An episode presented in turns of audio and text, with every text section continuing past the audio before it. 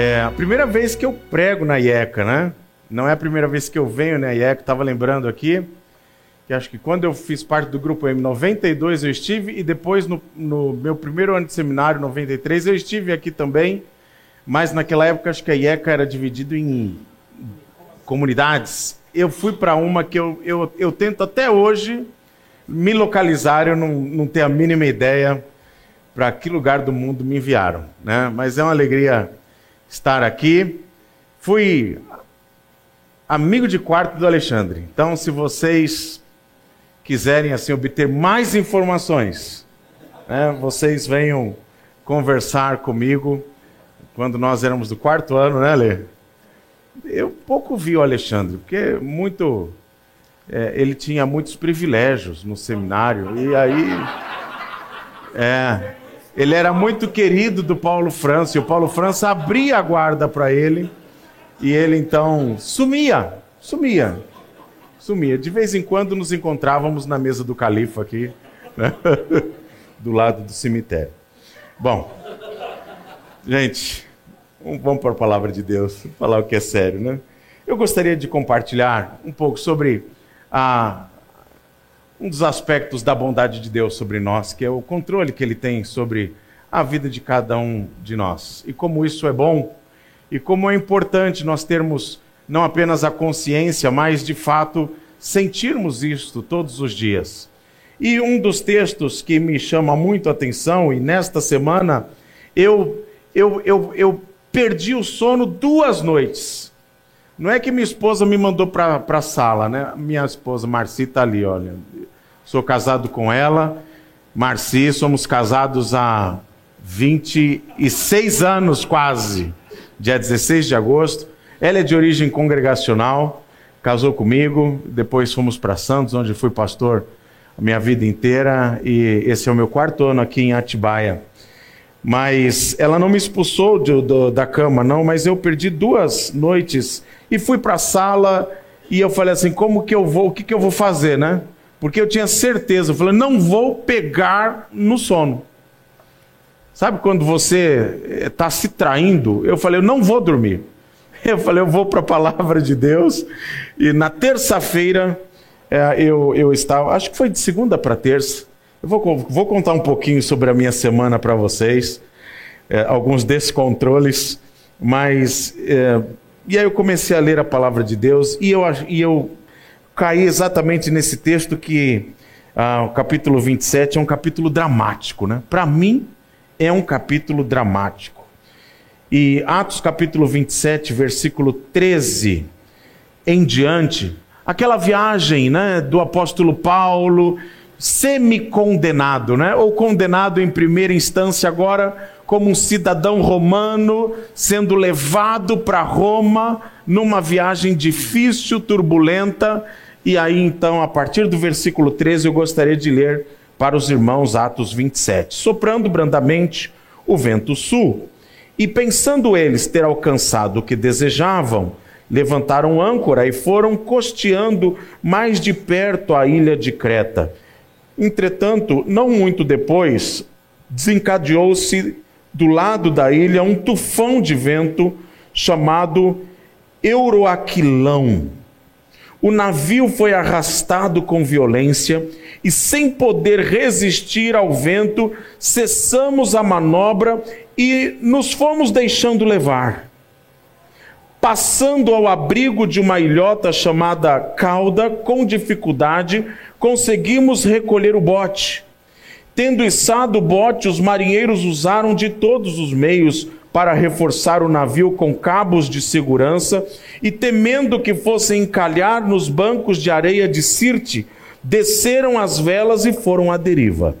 Açoitados severamente pela, ah, pela tormenta, no dia seguinte começaram a jogar a carga no mar e no terceiro dia, nós mesmos, com as próprias mãos, lançamos ao mar a armação do navio. E não aparecendo, havia já alguns dias, nem sol, nem estrelas, caindo sobre nós grande tempestade, dissipou-se afinal toda a esperança de salvamento. Havendo todos estado muito tempo sem comer, Paulo, pondo-se em pé no meio deles, disse: Senhores, na verdade, era preciso terem me atendido e não partir de Creta, para evitar este dano e perda. Mas agora eu aconselho que tenham coragem, porque nenhuma vida se perderá, mas somente o navio. Porque esta mesma noite, um anjo de Deus, a quem pertenço e a quem sirvo, esteve comigo, dizendo: Paulo, não tenha medo. É preciso que você compareça diante de César, e eis que Deus, por sua graça, lhe deu todos os que navegam com você. Portanto, senhores, tenham coragem, pois eu confio em Deus que tudo vai acontecer conforme me foi dito. Porém, é necessário que sejamos arrastados para alguma ilha. Eu não sei se você perde esse controle da sua própria vida vez por outra. Essa semana aconteceu comigo. Não sei se vocês concordam, mas eu fui no endocrinologista um tempo atrás e ele acha que eu estou um pouco fora de forma. Eu sei, existem médicos que, que precisam usar óculos e, e acho que ele é um desses. Ele achou, você precisa emagrecer. E falou, você precisa de dieta, você precisa exercício físico, você precisa tomar remédio. E eu comecei a fazer uma dieta, comecei a praticar algum exercício físico. E acredita, eu já emagreci alguma coisa. O negócio estava muito pior. Mas eu na segunda-feira estava ali pela manhã e fui, fui na casa ali no Palavra da Vida, onde meu sogro e minha esposa tem uma casa ali. Fui lá ver a reforma e tinha uma mulher dando um orçamento e de repente eu comecei a sentir assim que eu não estava muito bem. O que eu tinha, eu não sei explicar para vocês. Parece uma criança, eu não sei explicar. E eu, e eu falei, pedi licença para essa senhora, eu falei, olha, com licença, eu preciso sair. E a senhora fique aí, depois a senhora me manda orçamento. E eu voltei para minha sala lá no seminário, e aí eu falei para a secretária, olha, eu estou suando, eu acho que eu vou para casa, eu não estou bem. Mas o que, que você está sentindo? Eu nem sei explicar, os braços estão estranhos. E eu cheguei em casa e eu comecei a sentir Hoje eu sei, uma cãibra no braço. E eu falei: ah, se, se tem uma espécie de cãibra, eu vou comer uma banana, porque dizem que banana faz bem para cãibra, né? Eu fui pro banheiro, mas assim. É... E aí eu, eu lembrei de uma ex-aluna fisiologista que, que mora lá dentro, eles trabalham parte conosco, parte com uma igreja, e eu liguei para ela falei assim: Olha, eu acho que minha glicemia caiu, porque ela é diabética, eu, eu, vejo ela sempre medindo a diabetes dela, e ela fala de glicemia, sobe, desce, come banana, e eu lembrei e associei tudo. Ela falou: Deve ser, mas eu estou na cidade, daqui a pouco eu chego. Sair daqui do centro de Atibaia para ir até o Palavra da Vida não é tão rápido, e eu comecei a, a passar mal, mas eu acho que foi sugestivo da minha cabeça. Aí eu entrei no carro, é tudo que a gente precisa fazer.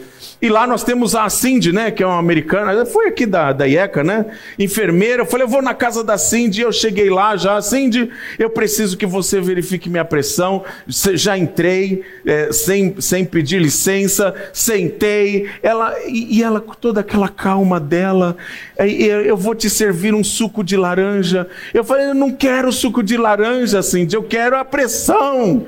E, mas eu tomei o suco de laranja e o Davi, o Davizinho ficava ali tentando me distrair, e ela devagarzinho. e a pressão estava 11 por 7. Ó, tô bem. Aí eu falei, então deve ser mesmo a tal da, da glicemia, né? Mas eu comecei a entrar num estado de, de descontrole, sabe? Passando mal, ela falou, você está suando muito, deve ser glicemia. Eu falei, eu preciso ir embora me dá mais um copo de suco de laranja que eu vou. Ela me deu mais um copo e o Davizinho foi me levar em casa. Ele falou: deita, eu deitei. E aí chegou o casal lá, Natália e Tiago. Ah, vamos verificar a sua glicemia. Glicemia estava normal. Aí eu falei, gente, o que está acontecendo comigo, né? Bom, para encurtar a história, eu tinha começado a tomar naquela manhã uma cápsula milagrosa para emagrecer.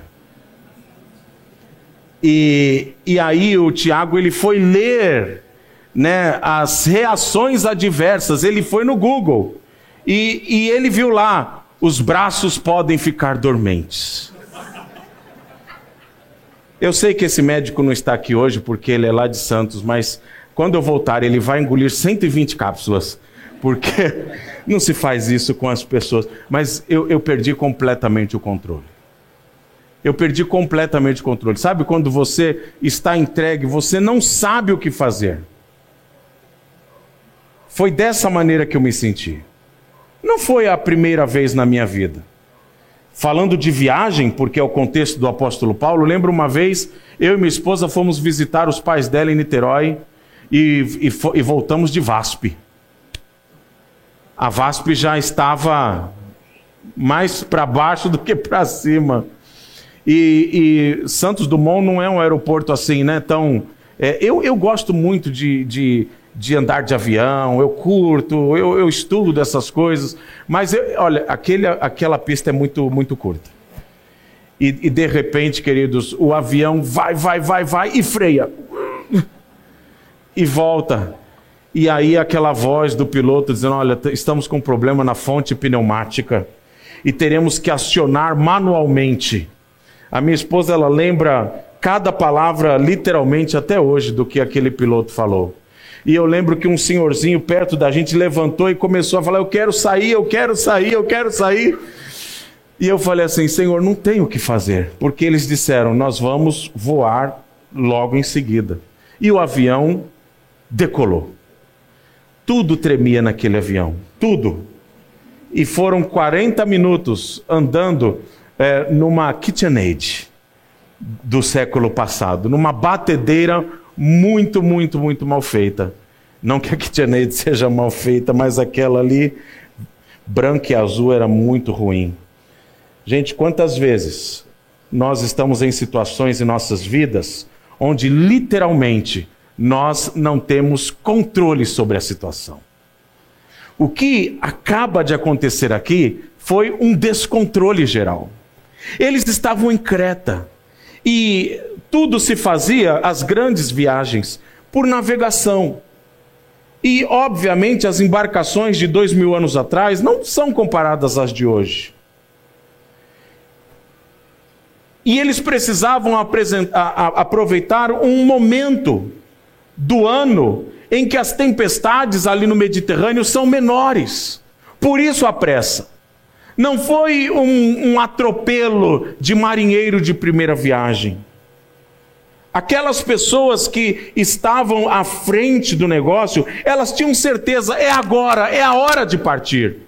Mas o apóstolo Paulo, ele, ele caminhava muito com Deus, obviamente, e também era conhecedor de navegação, porque viajou bastante, segundo a palavra de Deus. Ele diz assim: acho melhor nós ficarmos aqui em Creta. Mas o que o texto nos apresenta é que ele foi vencido. E o início do texto, ele dá conta exatamente disso. Aquilo que o apóstolo Paulo trouxe como conselho não foi ouvido. E de repente um descontrole se instalou. E eu gostaria exatamente de iniciar falando sobre isso, quando nós pensamos ter um controle. Uma viagem longa, cansativa, começa a dar errado desde o início. E tudo se torna uma reação em cadeia terrível. Deu tudo errado, um vento contrário, segundo a palavra de Deus, um vento nordeste, o navio à deriva, o mastro já era, ou seja, não existe mais nenhum outro instrumento para se navegar num navio de dois mil anos atrás, um navio à deriva, encalhado, e agora estamos literalmente aqui jogados à própria sorte, esperando encalhar em alguma ilha próxima para que nós sejamos salvos. Era esta a realidade, não apenas do apóstolo Paulo, mas de todas aquelas pessoas que estavam ali com ele. Se vocês perceberem na narrativa do texto, a, a situação foi tão difícil que eles ficaram dias sem ver o sol. Gente, imagine o que é isso. Que tempestade. Não viam as estrelas à noite, como que poderiam se guiar então, já que toda a navegação era feita daquela maneira? Algumas lições que nós podemos aprender no início desta narrativa. Sempre prefira o conselho de quem caminha com Deus. Sempre prefira o conselho de quem caminha com Deus. É óbvio que aqueles soldados que faziam a, a, escolta do apóstolo Paulo ouviram o comandante, e o comandante disse assim: é melhor nós partirmos agora. Mas eu fico pensando em alguns detalhes que talvez ajudem aos, a, a, todos vocês. Eu, eu, imagino aqueles soldados indo para Roma, eles, eles falando assim: Eu não quero ficar aqui em Creta. Eu quero chegar logo em Roma. É para lá que, que é, é lá a minha casa. Eu tenho que levar esse prisioneiro logo embora. E sem qualquer, obviamente, intimidade com Deus, eles tomaram essa decisão e não ouviram, e eu não estou levando aqui em consideração o apóstolo Paulo como um experiente em viagem. Mas eu estou considerando a ideia de que aquele que caminha em intimidade com o Senhor, gente, cola, cola nele. Cola nele, porque se ele errar o caminho no Waze, o máximo que vai acontecer é você ter que agarrar nas pernas dele quando o anjo vier buscar. É. Cola. Há muitos textos na palavra de Deus que refletem essa ideia. O Salmo 1, por exemplo, diz: Como é feliz aquele que não segue o conselho dos ímpios, não imita a conduta dos pecadores e nem se assenta na roda dos zombadores. Antes, a sua satisfação ou o seu prazer está na lei do Senhor e nela medita dia e noite. Ele é como uma árvore plantada junto a ribeiros de águas correntes, dá fruto no tempo certo e suas folhas não murcham, e tudo que ele faz prospera, percebem? O texto, a poesia do Salmo 1, ela não é apenas bela, ela é bela. Mas as verdades contidas nesse texto, queridos, elas são vida para nós. Via de regra, como nós escolhemos aqueles que nos servem com a sua sabedoria. As palavras aqui foram ditas, né, as que marcam a IECA nesses 46 anos. A última palavra, sabedoria. Como que você tem ah, buscado conselhos para a sua vida, direcionamento para a sua vida? Não, Sidão, é o seguinte: é, Sidão é, é como eu me chamo, né? E como todo mundo me chama. Eu, eu sou da seguinte opinião. Para a vida, eu tenho aqueles amigos que podem contribuir bastante comigo. Não importa se eles caminham com Deus, o importante é que eles querem o melhor para mim. Nós costumamos nos trair com algumas ideias equivocadas. Que a palavra de Deus, ela traz exatamente o oposto. Nós precisamos eh, ter como primazia aqueles que de fato fazem o bem para a nossa vida no sentido de nos encaminhar em direção ao nosso Deus. Gosto muito do, do livro de Provérbios. E o preâmbulo de Provérbios, para mim, é fascinante. Ele diz assim: Estes são os provérbios de Salomão, filho de Davi, rei de Israel, eles ajudarão a experimentar a sabedoria, a disciplina, a compreender as palavras que dão entendimento, a viver com disciplina e sensatez, fazendo o que é justo, direito, correto, ajudarão a dar prudência aos inexperientes e conhecimento e bom senso aos jovens. Se o sábio lhes der ouvidos, aumentará o seu conhecimento, e quem tem discernimento obterá obterá orientação para compreender provérbios e parábolas, ditados e enigmas dos sábios. Do versículo 1 ao versículo 6 é esse texto que eu acabei de ler. Mas, no decorrer do livro de Provérbios, há muitas alusões em relação aos nécios, aos insensatos. Porque esses desprezam exatamente este cabeçalho de provérbios que eu acabei de colocar. E muitas vezes, queridos, nós nos encaixamos na vida não entre aqueles que buscam a verdadeira sabedoria no Senhor, mas entre aqueles que acabam caindo exatamente nessa perspectiva de nécio de ímpio, de alguém que não conhece a Deus. Qual é a proposta do Senhor para nós? É que sempre que houver né, uma bifurcação, que os meus ouvidos estejam atentos àqueles que me levam para o Senhor e atentos ao próprio Deus e à Sua palavra. Há muitos exemplos negativos nas Escrituras, que não são muito pedagógicos. Um deles, que eu reflito bastante, é de Jonadab. Jonadab era amigo de quem, gente? De alguém famoso que se autoconstituiu como rei. Absalão. E, e, e como. E, desculpe, Absalão. É, o irmão de Absalão, né? Aquele que vai cometer o adultério. Né? E, é, e é interessante a ideia ali. É, eu estou apaixonado. Eu estou apaixonado pela minha irmã. E Jonadab é exatamente aquele que vai escorregar e falar assim: arma um plano. Constitui aí a ideia de, de tomar o poder Conselhos ruins. Outra ideia das Escrituras aqui nesse início de texto é por que não preferir o porto seguro ao invés de enfrentar tempestades em mares revoltos?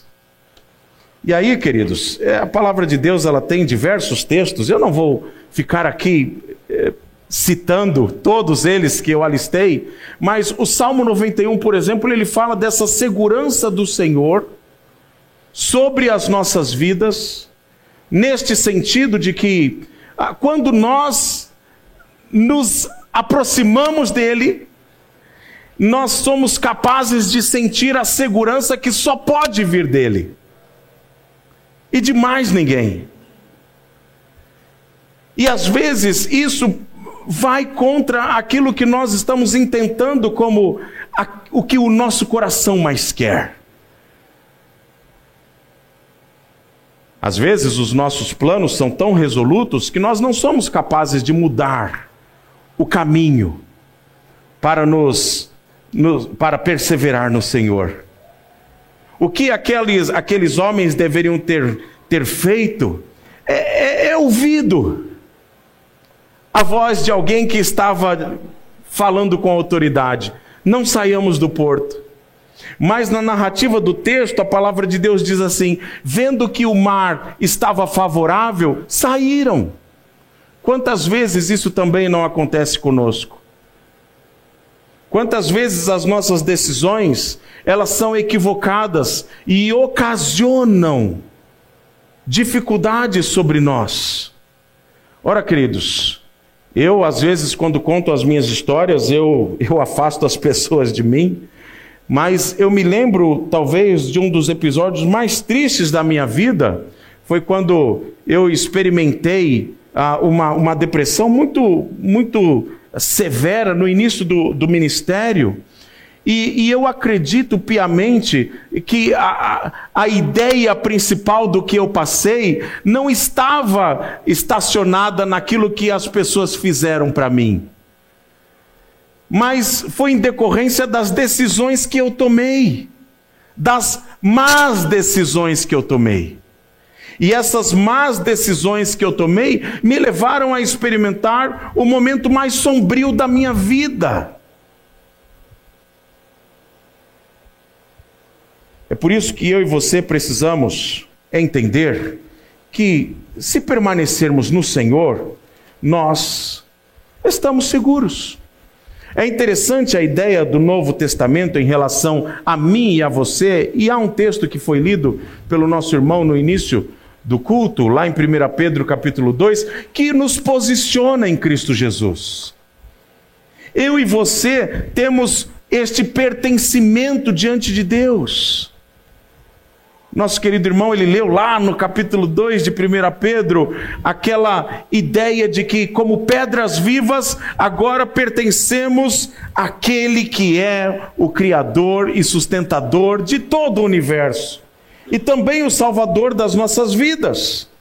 E lá no versículo 9 ele diz: Portanto, vocês podem se considerar este sacerdócio esta raça eleita, este sacerdócio real, este povo de propriedade adquirida por Deus.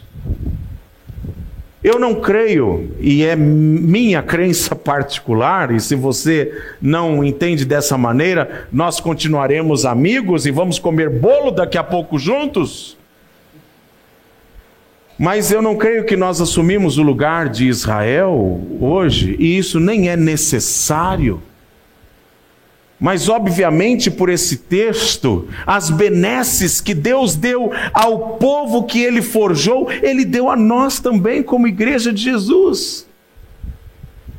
E, uma, e um dos grandes feitos uh, desse milagre de Deus foi nos constituir como propriedade sua, exclusiva. Isso significa que eu e você podemos agora ficar tranquilos no Senhor, porque nós pertencemos a Ele. Nós pertencemos ao Senhor. Fico pensando na época da escravidão, e quando nós falamos de escravidão, aqui no contexto do nosso país, nós falamos de dois séculos atrás, da escravidão dos negros, mas no decorrer de toda a história houve esse processo de escravidão. E eu fico é, sempre é, refletindo sobre o que significava ser o escravo de uma pessoa. Você ter a sua vida desgastada, arrebentada para servir alguém, sem ter direito algum e não ser cuidado por ela. A obra que Cristo fez sobre as nossas vidas ela nos transformou por completo.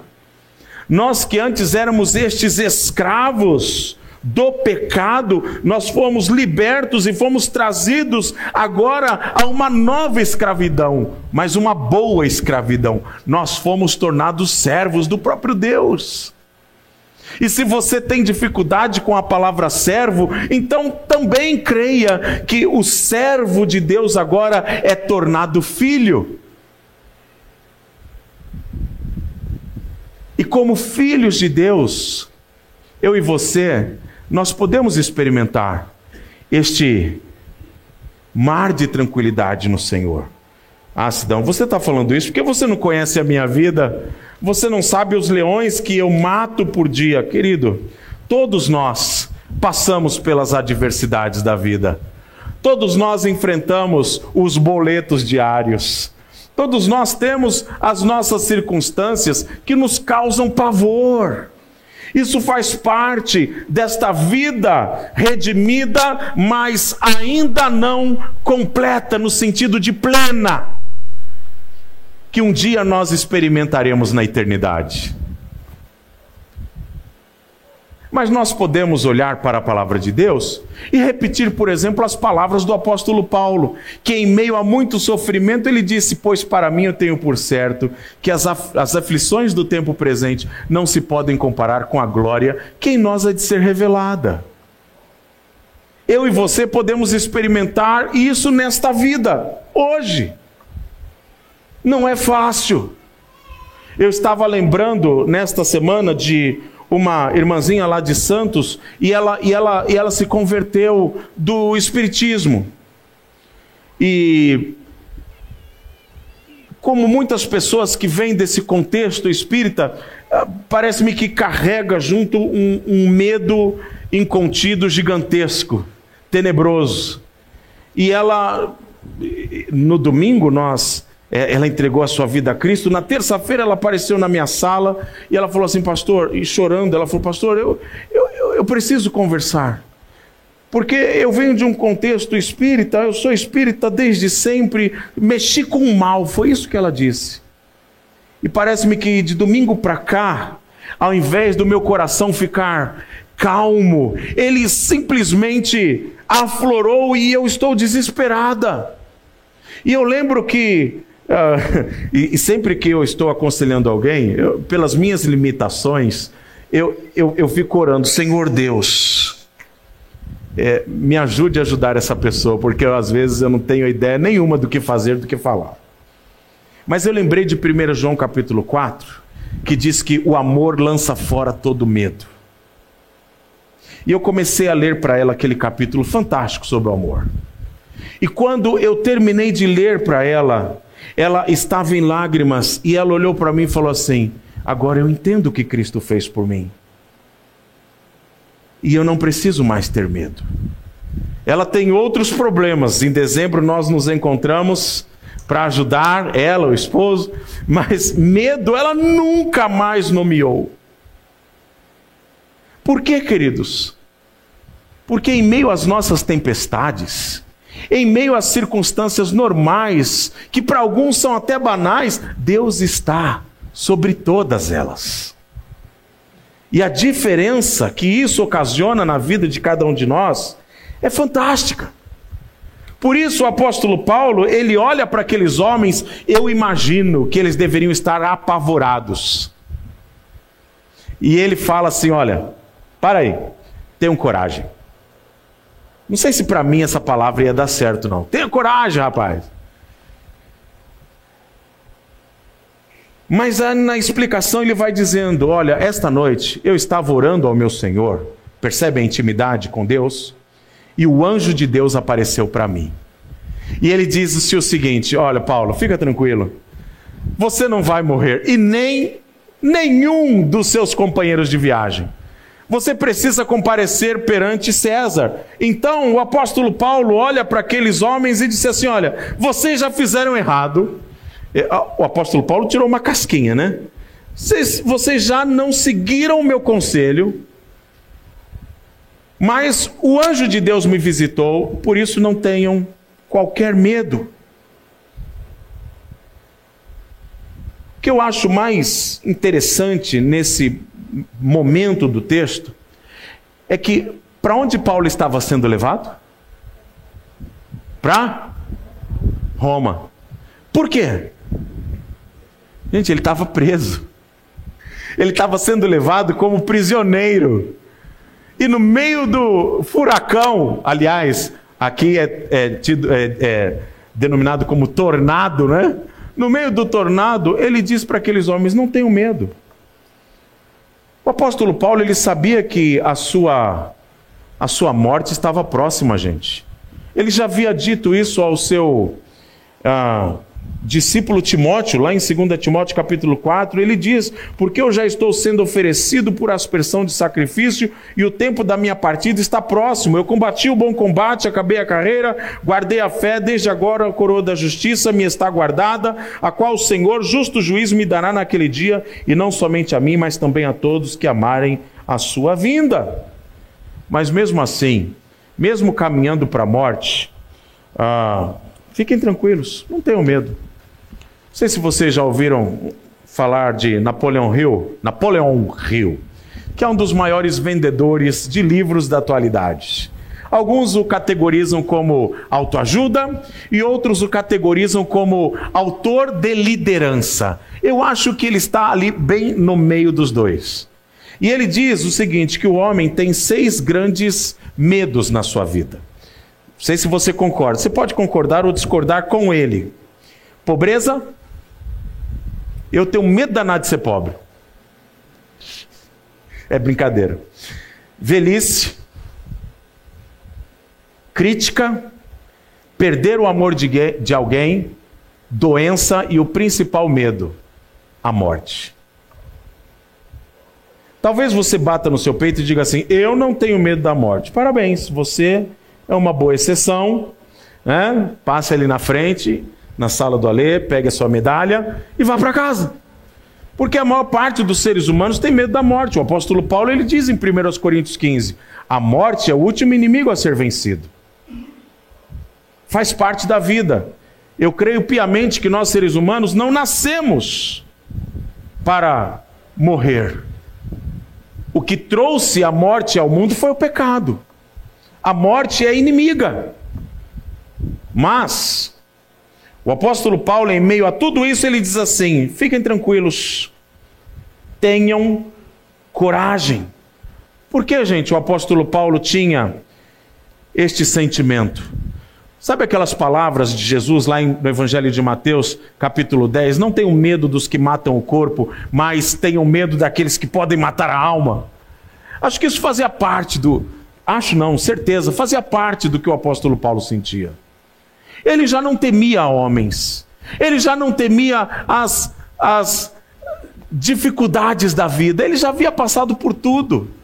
Ele foi açoitado, ele foi aprisionado, ele saiu correndo de cidades, ameaçado de morte. Esteve diante de grandes homens, o que mais ele poderia temer?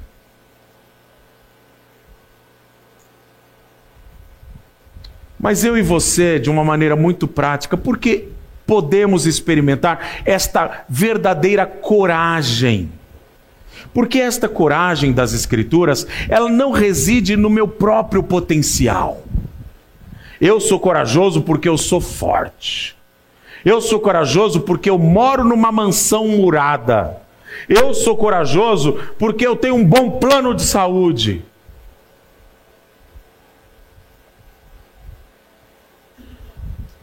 Nada disso, de fato, nos serve como fortaleza. Mas a coragem descrita nas Escrituras reside na convicção de que aquele que guarda as nossas vidas não dorme.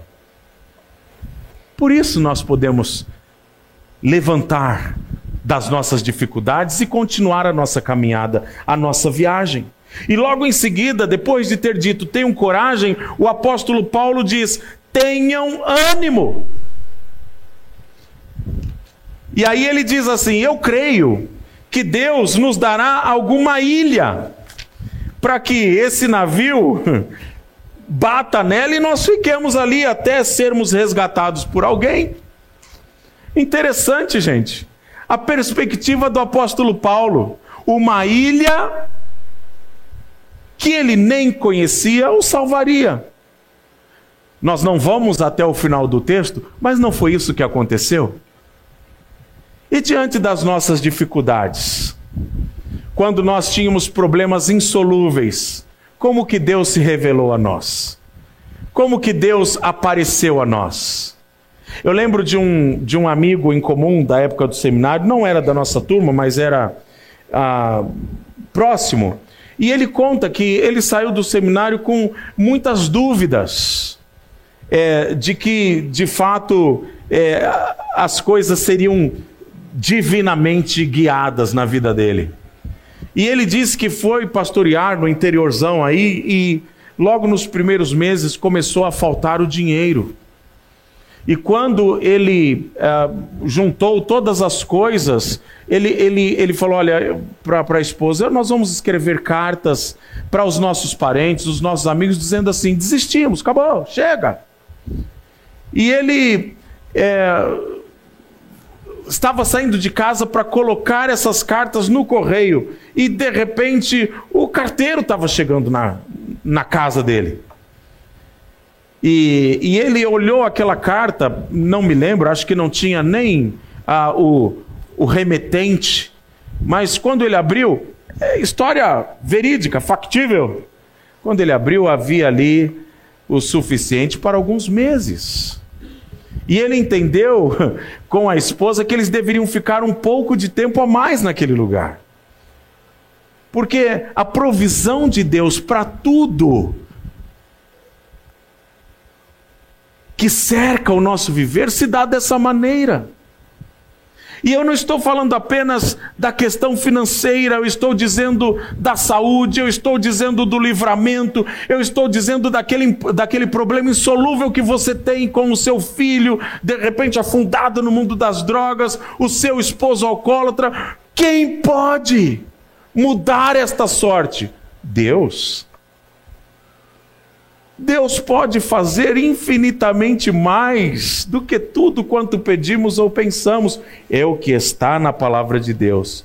E eu creio piamente no que diz a palavra de Deus.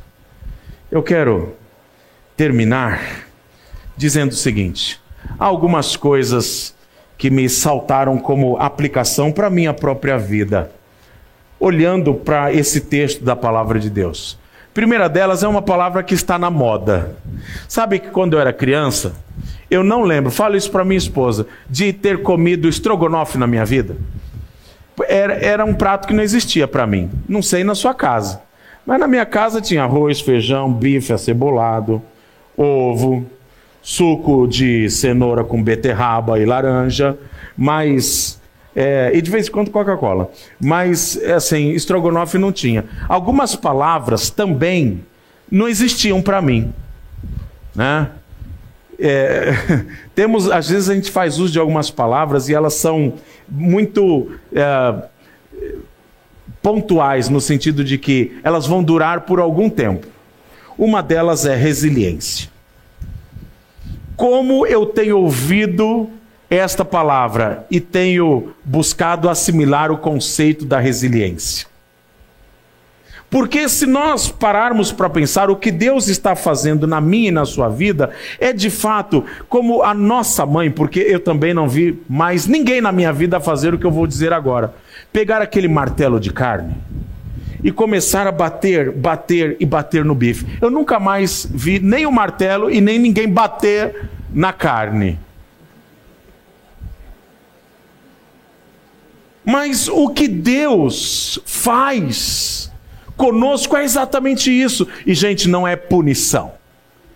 Porque muitas pessoas, e isso é um equívoco religioso, têm a ideia de que o, que o Deus que existe é um Deus punitivo. Ele está aqui para dar marteladas na minha cabeça.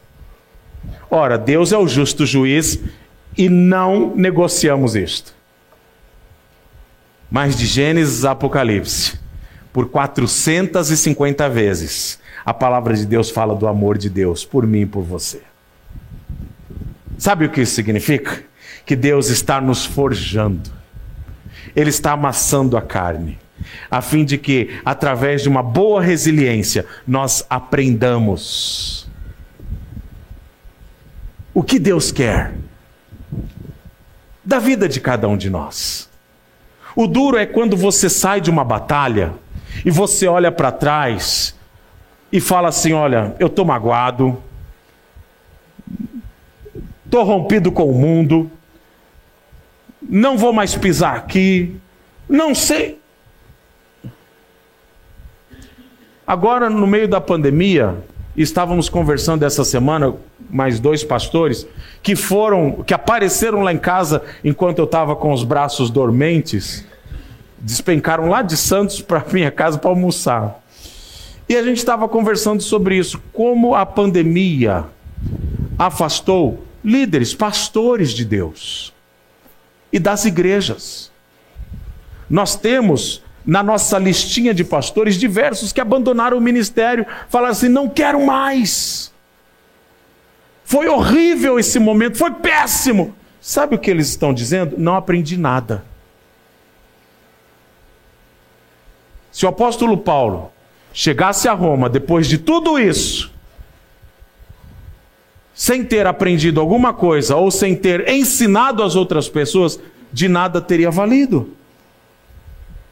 Por isso eu e você precisamos aprender diante das situações. Precisamos entender que nós possuímos um Deus que nos dá tudo o que necessitamos, inclusive a disciplina na medida certa. E com ela as necessidades que temos. Deus não falha. Não sei se você crê na homeopatia. Está ali a minha esposa, ela crê. E aí ela fala assim às vezes: toma essas bolinhas aqui. E aí eu pego as bolinhas e eu encho. Não precisa de tanto. Falei, se é para tomar, vai bastante. E eu boto umas 20 bolinhas daquela, porque aí já fica para a semana inteira. Tem muita gente que é assim. É, diante de. Eu não estou brincando, não, esse sou eu mesmo. Mas tem muita gente que é assim diante de Deus. Acha que Deus está errando na medida acha que Deus está é, tá brincando com a gente, Ele não está prestando atenção na nossa vida, gente. Deus sabe tudo sobre nós. Às vezes, no cristianismo, nós enfatizamos o ato salvífico de Deus e esquecemos o Deus como Criador e o Deus como sustentador de todas as coisas, de tudo o que há. Tudo o que está neste universo é sustentado pelas mãos de Deus, inclusive você. Então, eu e você precisamos prestar atenção nisso. E por fim, queridos, ouvir conselhos, conselhos de sabedoria.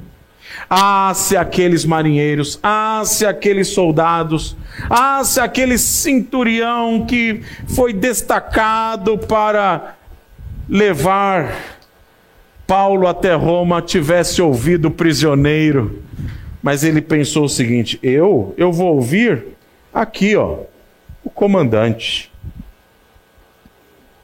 Ele poderia ter posto fim à sua vida. E Paulo depois disse: se vocês tivessem me ouvido, porque eu estou aqui, ó, sintonia fina com Deus. Procure sempre aquelas pessoas que podem te encaminhar mais para próximo de Deus. Isso faz parte da dinâmica da vida do crente e faz parte da dinâmica da igreja de Jesus Cristo. Uma das facetas da igreja é exatamente essa: a mutualidade. Né? O Novo Testamento possui lá uma série de uns aos outros que a igreja precisa experimentar e caminhar junto faz parte. Aconselhar o outro faz parte. Isso tudo nós precisamos aprender. Você quer viajar seguro? Você quer chegar ao destino final de maneira tranquila? Então, queridos, aperte o cinto, faça as opções certas e descanse tranquilamente no Deus.